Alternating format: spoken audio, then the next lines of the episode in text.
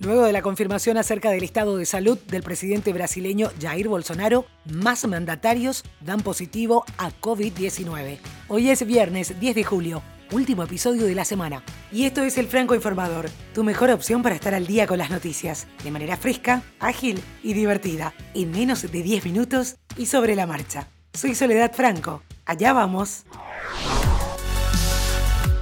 Jair Bolsonaro había confirmado personalmente que padece COVID-19. Lo mismo aconteció con la presidenta interina de Bolivia, Janine Áñez, quien informó que dio positivo a la enfermedad causada por el nuevo coronavirus y que realizará una cuarentena durante 14 días para luego hacerse una segunda prueba. Bolivia volvió a marcar un récord diario de contagios por esta enfermedad, con 1.439 casos registrados este jueves y una creciente saturación de centros de salud.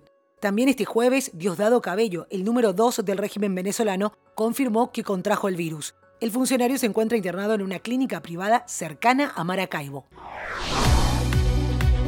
Chile empieza el desconfinamiento. Las autoridades anunciaron este ansiado proceso. Será gradual y parcial a partir de este lunes 13. Inicia por el extremo sur en localidades a 900 y 1762 kilómetros de Santiago, mientras que la región metropolitana, que ya lleva cuatro meses de cuarentena, deberá guardar un tiempo más. Y atención con esto, bajo la presión de científicos de todo el mundo, la Organización Mundial de la Salud reconoció la importancia de dos formas de transmisión de COVID-19. Microgotas en aerosol que pueden permanecer en el aire interior durante horas y personas infectadas que no tienen síntomas. Después de que un grupo de 239 científicos internacionales alerte sobre esta posibilidad, la Organización Mundial de la Salud finalmente reconoció las pruebas. El Papa Francisco respaldó el pedido hecho por la Organización de las Naciones Unidas para un alto al fuego global inmediato que permita hacer frente a la pandemia y prestar ayuda humanitaria. El sumo pontífice calificó de encomiable el llamamiento a detener las hostilidades a nivel mundial y de manera inmediata hecho por el secretario general de la ONU, Antonio Guterres, en momentos en que la pandemia está presente en 185 naciones y deja a su paso más de 12 millones de contagiados y más de 500.000 fallecidos. Todo muy extraño. El alcalde de Seúl falleció este jueves en circunstancias que la policía todavía trata de determinar en la capital de Corea del Sur. Su hija había denunciado su desaparición y alertó que su padre dejó un mensaje como un testamento antes de salir de la casa unas cuatro o cinco horas antes. Si bien no reveló el contenido, según dijo una oficial de la Agencia de Policía Metropolitana de Seúl, al organismo a cargo de la búsqueda. Todavía no confirman la ubicación exacta del cuerpo, pero una fuente policial dijo a la agencia AP que fue encontrado cerca de un restaurante tradicional ubicado en las colinas, en el norte de Seúl. Sin el brillo y el glamour habituales, es posible que ni te hayas enterado de la Semana de la Moda en París. El show continúa, al menos online. La moda de alta costura, exquisita ropa hecha a mano, pensada para muy pocos, generalmente se exhibe en espectáculos exclusivos en París. Ahora todos estamos invitados a ver presentaciones digitales de cerca y bien personales. El New York Times hizo un recuento y te dejo el link para que puedas verlo. Hablando de que el show debe continuar pese al alza en el número de casos de COVID-19 en Florida, este fin de semana reabre el famoso mundo de Disney en el centro de este estado. Van a poder acceder a los parques temáticos en los próximos seis meses quienes ya habían comprado sus entradas y aquellos que tienen pases anuales. Este sábado comienza la fase 1 de reapertura para el parque Magic Kingdom y para el parque Animal Kingdom. El próximo miércoles 15 abren sus puertas los otros parques temáticos de Disney, Epcot Center y los estudios de Hollywood. Quiero hacer una pequeña pausa para decirte que este podcast es producido por La Podcastera. Desde ahí pueden ayudarte a crear tu propio podcast si además de escucharlos querés que te escuchen, si tenés algo importante que comunicar, si sos experto o experta en tu área, podés tener tu podcast y transmitir tus conocimientos, vender tus productos o servicios al mundo entero. Podés contactar a lapodcastera.gmail.com en todas las redes sociales también y solicitar una asesoría gratuita por ser oyente del Franco Informador. Dicho esto, seguimos.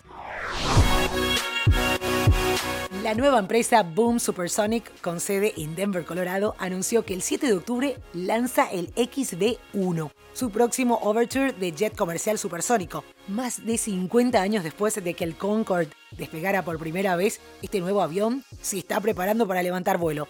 Los vuelos de prueba van a comenzar en 2021. Y si todo va según lo planeado, Overture, que está diseñado para albergar entre 55 y 75 personas, comenzará los vuelos de pasajeros en el año 2030.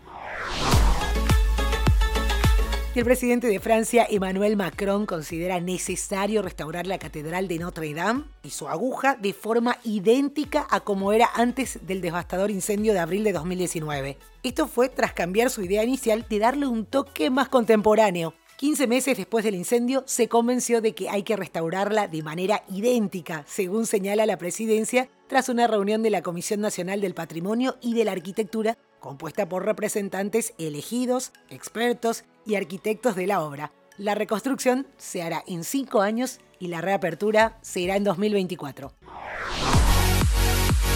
Hablamos de fútbol. El cuerpo directivo de la UEFA confirmó que todos los emparejamientos pendientes de ida y vuelta en la Liga de Campeones y Europa League se celebrarán en los estadios de los equipos locales a puertas cerradas. El City recibe al Real Madrid el 7 u 8 de agosto. El Chelsea se enfrenta al Bayern de Múnich. La UEFA también confirmó que los torneos de los ocho últimos para ambas competiciones se llevarán a cabo sin la presencia de espectadores. Los cuartos de final, semifinales y final de la Liga de Campeones se celebrarán en Lisboa del 12 al 23 de agosto. Las últimas tres rondas de la Europa League se van a celebrar en ciudades de toda Alemania con la final en Colonia el 21 de agosto.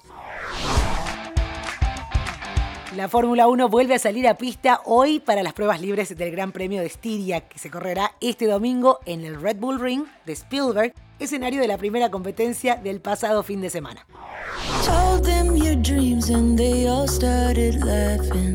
Y para despedirnos con música, Katy Perry confirmó el nombre de su nuevo álbum de estudio. El sencillo Daisies fue confirmado como el primero oficial de este quinto disco de la cantante, que se llama Smile. Pero no es la única canción cuyo título ya fue oficialmente confirmado. La propia vocalista anunció que le había dedicado una canción a su hija llamada What Makes a Woman.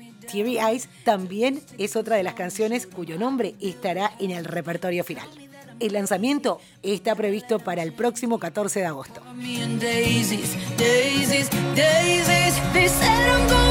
Y esto es todo por hoy. Ya estás al día con la información. Te recuerdo que podés escuchar todos los episodios del podcast en la página web www.francoinformador.com barra episodios. Tenés ahí también los links de las noticias que menciono en cada uno de los episodios. Estamos también en todas las plataformas de podcast.